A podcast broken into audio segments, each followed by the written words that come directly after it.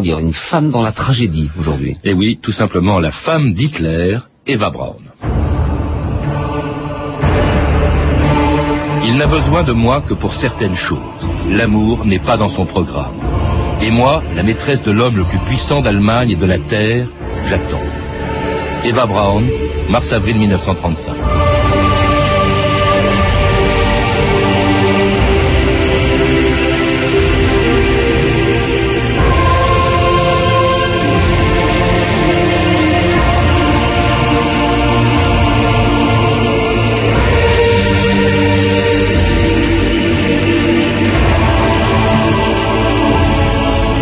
D'histoire.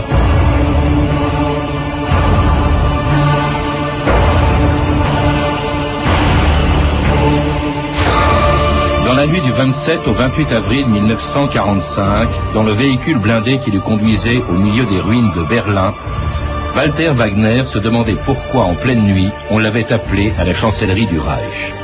Pour la circonstance, cet officier d'état civil avait mis à tout hasard son uniforme marron du parti nazi. Arrivé à la chancellerie, on le fit aussitôt descendre dans le bunker où Hitler se cachait depuis plusieurs semaines. C'est là, à dix mètres sous terre, qu'on lui demanda de procéder à une cérémonie surréaliste. Alors qu'à quelques centaines de mètres de là, les derniers débris de la Wehrmacht se battaient contre l'armée rouge, Walter Wagner allait marier Adolf Hitler avec celle qui était sa maîtresse depuis 13 ans. Mon Führer. Excusez-moi, mais les lois raciales m'obligent à vous poser cette question. Mon Führer, Êtes-vous de pure ascendance arienne Oui. Et vous, mademoiselle Brown, êtes-vous de pure ascendance arienne Oui. Par conséquent, rien ne s'oppose à cette union. Je vous pose donc la question, voulez-vous, mon Führer Adolf Hitler, prendre pour épouse mademoiselle Eva Braun, ici présente Si vous acceptez, répondez oui. Oui. Mademoiselle Eva Braun, voulez-vous prendre pour époux le Führer Adolf Hitler, ici présent Si vous acceptez, veuillez répondre par oui. Oui. Je vous déclare donc unis par les liens du mariage. C'était un extrait du film La Chute d'Olivier Hirschbiegel, un mariage qui serait banal s'il n'avait pas été célébré dans le bunker d'une ville en ruine, si les mariés ne s'appelaient pas Adolf Hitler et Eva Braun et s'ils ne s'étaient pas suicidés tous les deux quelques heures plus tard. Daniel Costel, bonjour. Bonjour. Alors vous n'avez pas eu besoin, vous, de comédien pour montrer Hitler dans son intimité. On le retrouve dans le documentaire que vous avez réalisé pour TF1, disponible aujourd'hui en DVD, réalisé avec le concours d'Eva Braun elle-même, puisque euh, beaucoup des archives de ce documentaire eh bien, sont tirées des films qu'elle a tournés elle-même. Elle avait ce privilège d'être la seule à pouvoir filmer Hitler dans l'intimité. Réalisé d'abord avec le concours d'Isabelle Clark. Isabelle Clark, non mais pour, ce qui concerne Eva Braun, elle était... Mais euh, oui, c'était la matière première, les films que nous avions, qui ont donné naissance à la fois à ce film et au livre euh, que j'ai... Si vous voulez, euh, j'ai écrit parce que c'était un effort essentiel de décryptage, de compréhension de ce qu'il y avait dans ces films. Mais il faut dire qu'effectivement, vous, vous, avez affaire à quelqu'un de tout à fait exceptionnel parce qu'elle filme très bien, mhm. elle filme avec les meilleurs euh, appareils de l'époque, les meilleures caméras, la meilleure pellicule, on pourrait se douter que pour le, le Führer, euh, on, on lui donnerait pas ce qu'il y avait de pire. Non, c'est de très très bonne qualité, c'est très intéressant et surtout c'est extraordinairement révélateur euh, du Troisième Reich. Oui, original. Beaucoup parce plus qu'on croit d'ailleurs. Il y a eu des milliers de documentaires filmés à l'époque par le, la propagande nazie. On voit Hitler en photo partout, mais dans ces films, on le voit comme nulle part ailleurs, c'est-à-dire dans l'intimité, dans sa vie intime, dans sa vie quotidienne. Fondamentalement, Eva Braun fait le making-of du Troisième Reich. Je veux dire qu'il y a le film officiel, il y a les caméramans officiels, la propagande à Staffel, il y a Goebbels, il y a tout, un appareil de propagande qui filme Hitler quasiment en permanence. Mm-hmm. C'est tout à fait, d'ailleurs, c'est la première fois qu'il y a un tel effort de propagande. Mais elle, elle filme justement ce que les autres filment pas c'est-à-dire l'intimité d'Hitler, elle est la seule à pouvoir l'approcher comme ça, à quelques, à quelques mètres, et, et, elle peut filmer, et elle peut filmer aussi en couleur, ce qui n'est pas du tout le cas des autres caméramens officiels. Eva Braun, donc la maîtresse et future femme d'Hitler, que Hitler avait rencontrée en 1929 à Munich, chez le photographe officiel du parti nazi. Herr Hitler, je n'ai encore jamais vu une photo qui sache capter votre regard. Il serait bien dommage de nous priver de son pouvoir. Quel est votre nom? Eva. Eva Brown. Eva. Je trouve ça magnifique. C'est l'image d'un homme brave et fort et déterminé. Merci, mademoiselle Brown. Je suis de votre avis. Ah, Hitler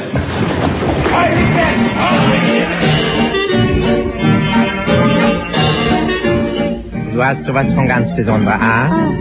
Du bist apart. Du bist so smart. Du hast sowas. Was ist denn das? Ich weiß nicht was. Ich möchte mit dir etwas erleben. Ich möchte dir tausend Küsse geben. Und fragst du mich, mein liebes Kindchen, was? Was? Dann sage ich dir ganz einfach eben das.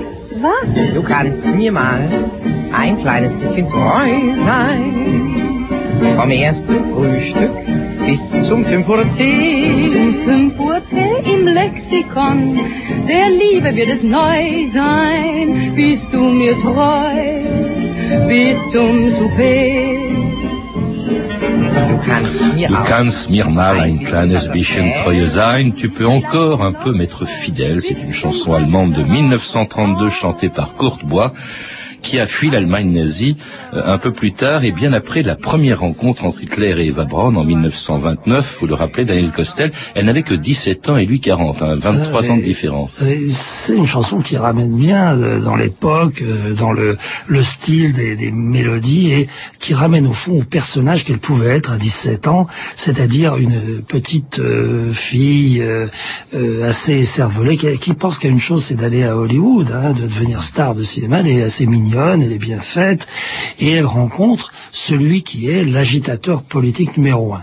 Mais si vous voulez, le, le, le, ver- le fond de cette affaire, c'est que c'est une rencontre arrangée en réalité à son insu, que euh, elle est l'employée à ce moment-là du photographe officiel. euh, elle a répondu à une annonce, c'est tout à fait fortuit. Enfin, c'est comme ça qu'un destin s'engage. Hein, c'est bon quelque chose euh, qui, qui lui arrive dessus, comme ça d'un seul coup. Le, euh, le photographe officiel du parti, qui est en même temps un peu proxélète sur les bords, n'est-ce pas? Heinrich Hoffmann. Euh, Heinrich Hoffmann, qui est un personnage, euh, le moins qu'on puisse dire, c'est qu'il est à l'unisson des autres, c'est-à-dire qu'il fait partie du gang. hein. Euh, c'est, c'est- faudra d'ailleurs, euh, à mon avis, décrypter C'est un ces- nazi fanatique, hein, Hoffmann. ouais. oui, mais en même temps, c'est un gang. Mhm. Je crois qu'il faut peut-être comprendre tout le nazisme et tout les, le système nazi comme un système mafieux et un système de gang.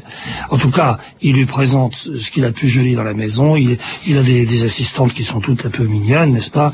Et parmi elles, il organise une réunion pour, euh, euh, comme ça, une fortuite, une rencontre, pour lui montrer euh, ce qu'il a en magasin, si j'ose dire. Alors ils seront amants que plus tard, hein, c'est cette première rencontre. Elle est subjuguée par, par Hitler et on découvre dans votre livre, Daniel Costel, quelque chose assez curieux. C'est un Hitler séducteur. Il a séduit les Allemandes qui s'évanouissaient sur son passage, vous le dites. Ouais, Ça peut alors, paraître euh, surprenant, euh, ce, ce personnage alors, a- séducteur de femmes. Il y a plusieurs aspects à cette séduction. Il y a d'abord un aspect qui est analogue à celui du serpent qui euh, séduit, euh, qui, qui stupéfie ses, ses proies, n'est-ce pas? Il a un côté extraordinairement dangereux, Hitler. Il a un côté Oui, euh, c'est pas très séduisant, ça, pour... euh, Non, mais il a aussi un côté conquérant et un côté euh, viril, dur. Il a des bottes, il a, il a tout un appareil comme ça. Il a toujours une matraque à la main, une, une cravache à la main. Enfin, c'est quand même, c'est un personnage qui. Mais euh, encore une fois, aujourd'hui, c'est pas le meilleur moyen pour draguer. D'abord, il faut se remettre en Dans le contexte, dans les années 30, 1933. euh, Il faut voir que c'est une époque de grande violence, n'est-ce pas? Euh, il, il- de toute manière, quand les femmes euh, euh, s'évanouissent sur son passage, que euh, elles se, euh, qu'elles déchirent leur corsage quand il passe, enfin, dans- avec sa voiture et tout, enfin des choses inimaginables. Il faut aussi voir que ça se passe dans une époque où il a pris le pouvoir, où il est immensément populaire et où en plus euh, il, il s'affirme comme célibataire et comme euh, Ah, il refuse de- d'envisager le mariage. euh, plus que ça, il dit je suis marié à toutes les Allemandes. Alors effectivement, de là imaginer qu'il va être pour chacune, il y a, cette espèce de délire là qui se fait autour de lui. Alors, il y en a quelques-unes qui partagent sa vie, vous le rappelez. Il y en a une, c'est presque un rapport incestueux, qui est la fille de sa demi-sœur, Gelly Raubal, qu'il a littéralement séquestrée au point qu'elle s'est suicidée en 1931. Alors, euh, faut, faut bien voir aussi que c'est avant euh, la prise de pouvoir et que euh, la, la, police de Munich à cette époque est très euh, hostile à Hitler. Elle est hostile au, au nazisme. Ce sont des, plutôt des, des chrétiens et des, des catholiques et, et, ce sont des gens qui euh, en font leur boulot correctement. C'est ce qui va pas être le cas euh, quelques temps plus tard quand les nazis ont pris le pouvoir. Mais là, eux, ils, conduisent, ils, ils, ils constatent que c'est un suicide. C'est leur conclusion. Quoi. Donc, on peut, on peut imaginer que c'est effectivement un suicide. Alors, il a été épouvantable avec elle, il l'a séquestrée, il a, il y a eu une espèce de, de harcèlement sexuel épouvantable. En fait, Bon, elle aimait quelqu'un d'autre et ça s'est mal terminé, comme toujours avec Hitler. Sauf qu'avec Eva Braun, ça se termine plutôt, euh, entre guillemets, plutôt bien. Parce mmh, que, enfin, euh, oui, par le mariage, mais enfin il y aura un suicide. Non, on y va. Mais il y a d'autres femmes que, que vous citez euh, aussi, Daniel Costel. Il y a Winifred Wagner qui était la belle-fille de, de, du compositeur, Ouais. dont Hitler disait qu'elle Ah. était la seule à pouvoir éventuellement euh, avec laquelle il pouvait se marier. c'était là qu'il pouvait avoir un geste politique. C'était une question politique parce que sur le plan euh, sexuel, etc. Non, je crois qu'il n'avait pas très envie de cette euh, grosse dame euh, plantureuse, mais elle avait un certain type de pouvoir. Elle avait de l'argent, elle avait les relations, elle avait. euh, c'était la belle-fille de Wagner. Et puis c'était aussi, faut, faut dire, enfin, je vais être bref là-dessus, mais il y avait tout un entourage de, de théoriciens antisémites. euh, tout, tout ça a aidé énormément Hitler. Donc il pouvait l'épouser par convenance. Mais c'est surtout Leni Riefenstahl qui a été euh, un personnage euh, plus troublant dans sa, dans sa vie. si. Il y a eu, vous le citez aussi, elles sont ravissantes, on les voit en photo, deux Anglaises, des sœurs Bitford, qui font le voyage à Berlin. hein, des, des folles tordues, absolument folles. Aviatrice, euh, euh. Anna, Anna Reich, euh, la oui. femme de Goebbels, Magda, qui était Alors, tellement Magda fascinée Goebbels, par Hitler. Magda Goebbels, c'était oui. une folle, encore plus folle. Vous avez montré un extrait de la chute. Alors, dans la chute, ce qui est fantastique, c'est que avant de mourir, il lui donne l'insigne or du parti qu'il- a toujours sur lui, Hitler, et elle, elle défaille d'émotion. Enfin, faut pas oublier que les Russes sont à 50 mètres. Enfin, bon, voilà le genre de personnage que c'était, quoi. Et puis vous l'avez dit, il y a surtout cette actrice et réalisatrice allemande Leni Riefenstahl que tout le monde soupçonnait d'être la maîtresse d'Hitler, ce qu'elle a constamment nié toute sa vie, aussi bien aux États-Unis dans les années 30 que plus tard à la télévision. Oh, that is only a newspaper story. It is not true. Just a newspaper yarn. Only C'est seulement des ragots dans la presse, ce n'est pas vrai. Vous connaissez Hitler depuis combien de temps Depuis 1932, avant qu'il ne soit chancelier.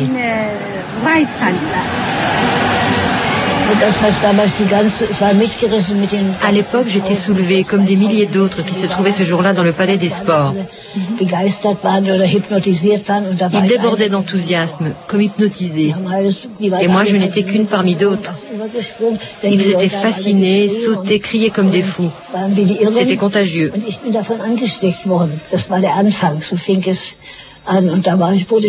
C'était le début, et j'étais curieuse de voir cet homme capable de soulever les foules.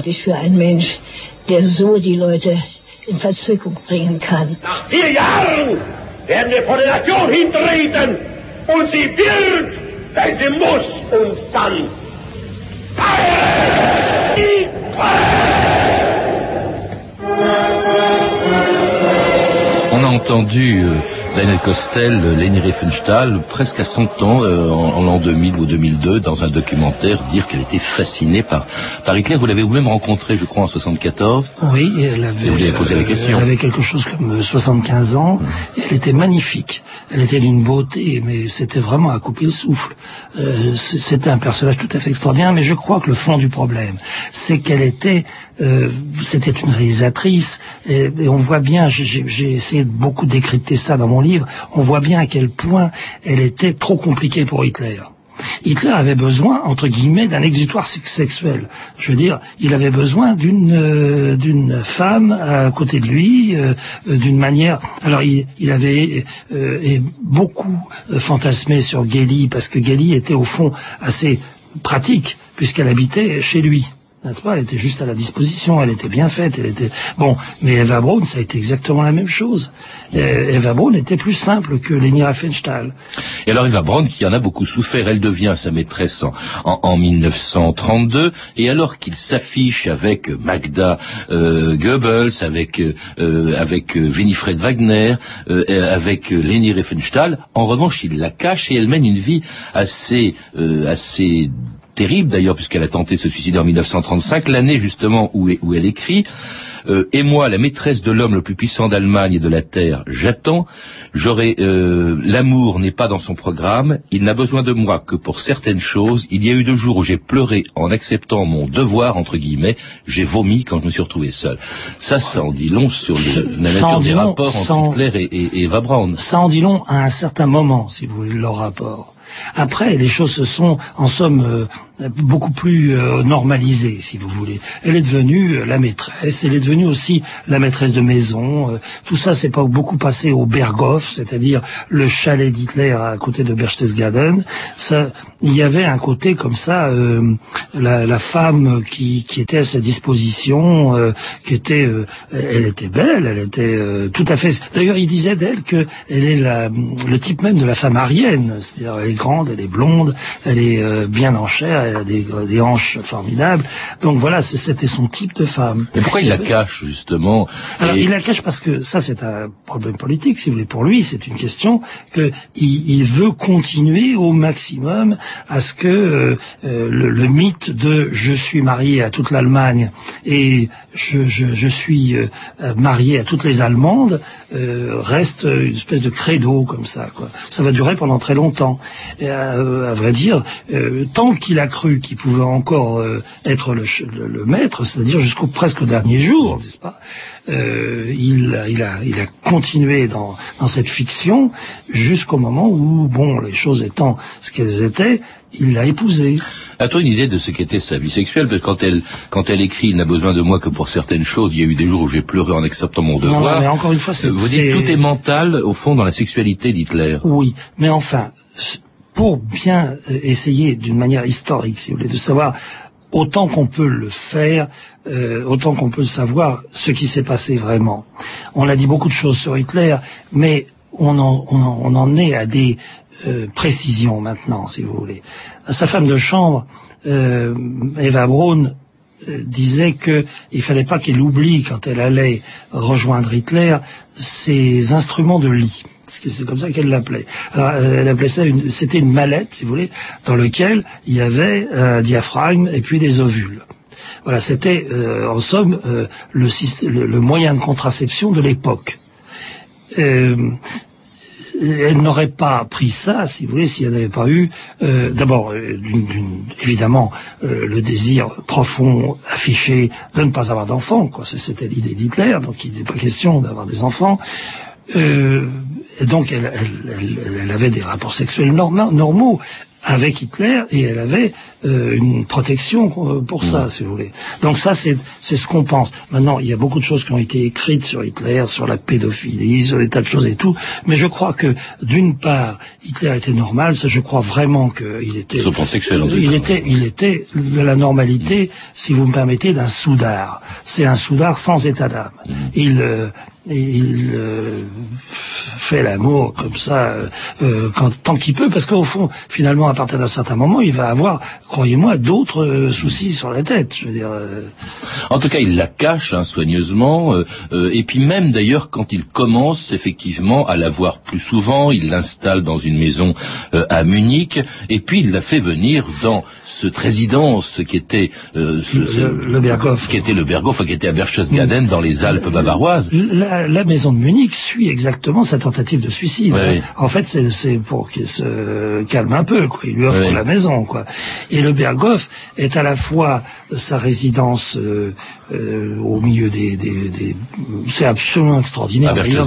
C'est non seulement à- au milieu des Alpes de Bavière, mais enfin, il a quand même fait détruire un certain nombre de villas euh, autour pour cacher la vue. Enfin, il a exproprié je sais pas combien de, de dizaines de, euh, de, de gens qui habitaient là. Je veux dire, euh, euh, c'est Martin Bormann qui s'est occupé de ce délicat problème, si vous voulez, qui consistait à ce que la vue soit parfaite. Bon, et là, il y a une terrasse sur laquelle Eva Braun filme, photographie et filme, mais surtout filme, euh, le petit monde du Berghof, c'est-à-dire, au fond, les intimes d'Hitler et, au fond, le premier cercle du gang.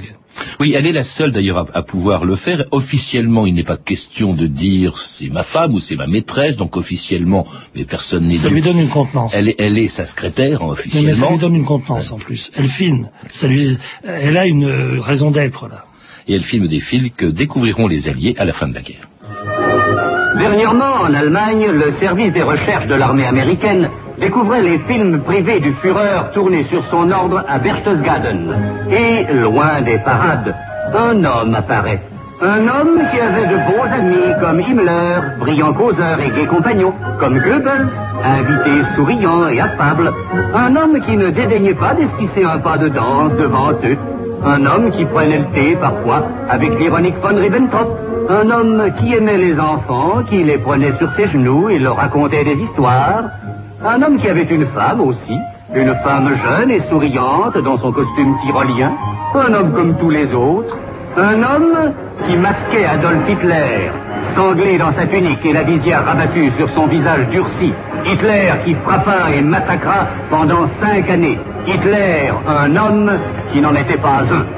Alors ces films dont parlent les actualités de 1947, ils font partie de ceux justement que l'on peut voir dans euh, les dans votre documentaire Daniel Costel. Et d'ailleurs ils décrivent très bien ce qu'on y voit Hitler souriant, affectueux avec les enfants de Goebbels et les chiens, euh, avec les dames aussi, presque humain. C'est assez extraordinaire, je dois dire, quand on parle de Hitler, de pouvoir dire ça. Mais c'est vrai qu'on en oublie presque ce qui se passait en son nom dans les camps de concentration au même moment. Vous savez, ce qui ressemble le plus au film d'Eva Braun, c'est le parrain de Coppola. Je, je, crois que euh, là, vous avez une idée de la manière dont pourrait. Je crois qu'il y a beaucoup d'historiens aujourd'hui, comme Rabinovich par exemple, qui dit, euh, au fond, qui disent tous un peu la même chose, c'est que euh, c'est le modèle, c'est le parrain, c'est un, un, gang, ce sont des gangsters. Eva Braun on la voit beaucoup dans les films américains euh, qui montrent Al Capone ou euh, des gens comme ça. C'est-à-dire il y a toujours une blonde quelque part qui est euh, à la disposition et qui n'est pas forcément idiote, hein, je veux dire c'est le cas d'Eva Braun, mais qui qui est dans ce décor, il faut une blonde. Mmh. Ces films, de toute manière, montrent encore une fois euh, ils sont faits pour ça. Euh, ils font partie du plan général. C'est-à-dire qu'ils montrent un, Hitler souriant, mais notre effort de décryptage, c'est de montrer d'abord les époques, euh, la différence mm. entre euh, le moment où il est très souriant, le moment où il et à quel moment ça correspond, si vous voulez. Il faut parler du plan ça, de votre documentaire parce que ces films n'étaient pas destinés à être rendus publics, ils le seront un peu par hasard après la guerre. Mais alors on y voit des personnages filmés par Eva Braun, charmante, souriante. On voit Heydrich, on voit Himmler, c'est-à-dire au fond les responsables de la solution finale après Hitler. Est-ce qu'elle était consciente elle-même de ce qui se passait loin de Berchtesgaden? Ça, c'est une question qui a été beaucoup étudiée. Je crois que d'abord Hitler ne voulait pas que les femmes en général, et la sienne en particulier, euh, entendre quoi que ce soit euh, de tous ces conciliabules politiques, etc., et des décisions. Euh, la femme en général, dans l'esprit hitlérien, est euh, destinée euh, à, vous savez, c'est les fameux trois cas allemands, là, la, Kirche, le, voilà, euh, l'église, l'église des enfants et la cuisine. Quoi. Ouais. En gros, ça appartient à la même philosophie de l'Allemagne, de, de, la petite bourgeoise des années 1930. Alors très obéissante avec son Führer, sauf une fois et à la fin, elle le rejoint à Berlin et elle décide, contre le gré de Hitler, de rester dans le bunker. On est en 45, l'issue ne fait plus aucun doute, ils vont mourir. Et là, que fait Hitler? Deux jours avant de se suicider avec elle, il l'épouse. Pourquoi cet homme qui a refusé le mariage tout le temps se décide à épouser sa maîtresse? Je, crois qu'on y a répondu tout à l'heure, c'est-à-dire que euh, il, est à un moment où effectivement, jusqu'au dernier moment, il a cru qu'il pouvait s'en sortir. C'est assez extraordinaire d'ailleurs, parce que la situation était terrifiante pour lui, mais il y a eu dans l'histoire, en particulier dans le grand Frédéric, des retournements de situation du dernier moment, etc. Il croyait, euh, il croyait vraiment que l'avance soviétique vers l'Ouest allait provoquer une réaction des Alliés et qu'il pouvait y avoir un renversement des, alliances. Ça, il y a cru pendant longtemps et, jusqu'au dernier moment. Mais une fois qu'il a compris que ça ne pouvait pas arriver, qu'il allait euh, véritablement mourir, euh, il, pourquoi pas l'épouser? Je veux dire, il lui a fait ce cadeau parce qu'il l'aimait euh, beaucoup. Et d'ailleurs, plus, plus le temps passait, après ses tentatives de suicide de 35, là on se retrouve dans 36, 37, 38, dans des situations où elle devient de plus en plus, au fond, sa femme cachée. Et elle reste, elle aurait pu s'enfuir d'autant plus que Hitler lui-même l'a poussée à partir, elle reste hein, pour partager non seulement le mariage, mais aussi le sort de Hitler, puisque 48 heures plus tard, eh bien, il décidait, pour ne pas être capturé par les Russes, Hitler décidait de se suicider avec sa femme. Écoutez-moi bien, Günther. J'ai l'affaire d'intention, tout comme mademoiselle Brown, ma femme, de mettre fin à mes jours dans le bunker, mais je ne voudrais pas que mon cadavre soit exhibé par l'ennemi comme un trophée. Je refuse catégoriquement de tomber aux mains des Russes morts ou vifs. Je veux que mes restes soient immédiatement brûlés pour que jamais ils ne soient découverts. C'est un ordre terrible, mais je l'exécuterai pour vous. Le moment est venu. Tout est fini.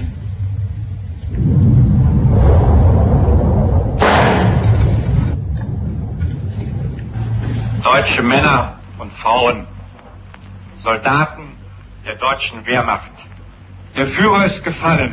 Nous sommes devant cette fosse gardée par deux sentinelles russes. À côté de moi, trois bidons d'essence rouillés et percés de balles. Ce sont les bidons qui ont servi à l'incinération. C'est dans cette fosse que Hitler, ce monstre, est retombé en cendres. Dans l'archive de 1945 que l'on vient d'entendre, il n'est question que de Hitler, mais pas d'Eva Braun qui s'est suicidée, hein, en principe, en même temps que lui, dont on a découvert, dont les Russes ont découvert le cadavre quelques jours plus tard, le cadavre calciné, puisque se sont fait brûler tous les deux. Au fond, on ne parle pas d'elle comme si elle était restée euh, anonyme jusqu'au bout. Est-ce qu'elle n'était qu'une potiche, au fond, dans la vie d'Hitler? Est-ce qu'elle y a joué un autre rôle, au fond, que celui de repos du guerrier, en quelque sorte, Daniel Costel Mais non, justement, et c'est bien pour ça que ce livre euh, existe et que nous, nous faisons ce film, c'est qu'au fond, elle a maintenant, aujourd'hui, euh, un aspect passionnant. Ce qu'elle a fait est passionnant.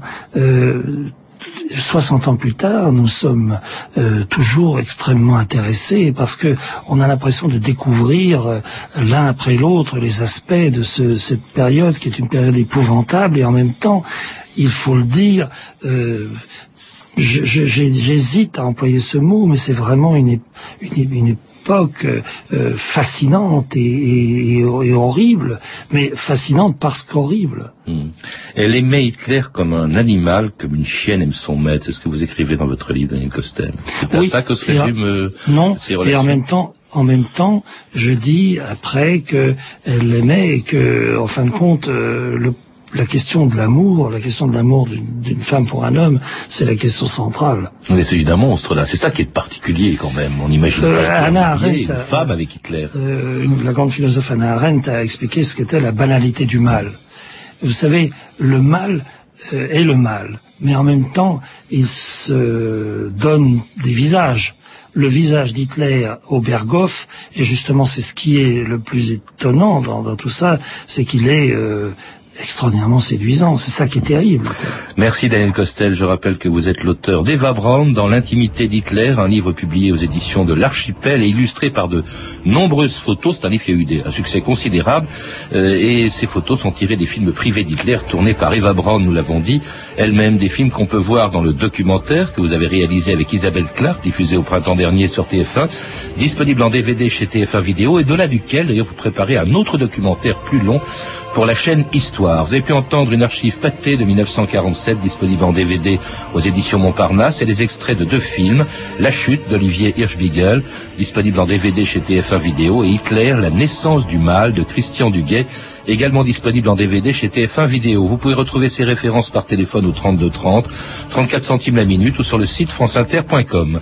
C'était 2000 ans d'histoire, la technique Alain Gadan et Yann Bouillot, documentation et archives sonores Claire Destacan, Emmanuel Fournier et Franck Oliva, une réalisation de Anne Kobilac. Demain, dans 2000 ans d'histoire, avec Dominique de Villepin, quand Bonaparte est devenu Napoléon. Du 19 au 23 septembre, le cadre majestueux de l'hippodrome de Deauville-Clairefontaine accueille le Ride Normandie. Jumping, concours complet et attelage à quatre chevaux, vibrez avec les plus grands cavaliers et meneurs du monde durant cinq jours de compétition réunissant ces trois disciplines équestres. Venez nombreux vivre les émotions du Ride Normandie. Du 19 au 23 septembre sur l'hippodrome de Deauville-Clairefontaine. Allô, le conseiller gaz de France Oui. Vos solutions gaz naturel, là, voilà, elles sont performantes, économes, parfaites. Mais, comme je suis très soucieuse de l'environnement, vous proposez quoi? Eh bien, par exemple, la solution Dolce Vita Premium avec une chaudière à condensation combinée à des capteurs solaires pour votre eau chaude. Comme ça, vous consommerez moins et vous respecterez encore plus l'environnement en étant sûr d'un confort optimal. Ah, vous avez réponse à tout. Appelez le 0810 800 801. Gaz de France, une énergie durable entre nous. Prix d'un appel local depuis un fixe. L'énergie est notre avenir. Économisons-la. Moi, c'est Pierre. Bientôt la retraite et j'ai envie de faire plein de choses. Ça, mes lunettes, ou ça. Et aussi prendre soin de moi. Ouvrez plus grand. Voilà. Il faudra que je sois bien assuré. Avec Flexéo Santé d'AG2R, tout est prévu. C'est la complémentaire santé senior personnalisée où votre fidélité est récompensée dès 24 euros par mois. Les deux premiers mois sont offerts. Conditions au 0825 003 007, 0825 003 007, 15 centimes la minute ou sur ag2r.com. Offre soumise à des conditions d'âge et de localisation jusqu'au 31 décembre 2007. Dans quelques instants, la tête au carré de Mathieu Vidard. Aujourd'hui, le couple, l'ordinateur et la famille avec Laure Le Douarin. Mais tout de suite sur France Inter, il est exactement 14 heures.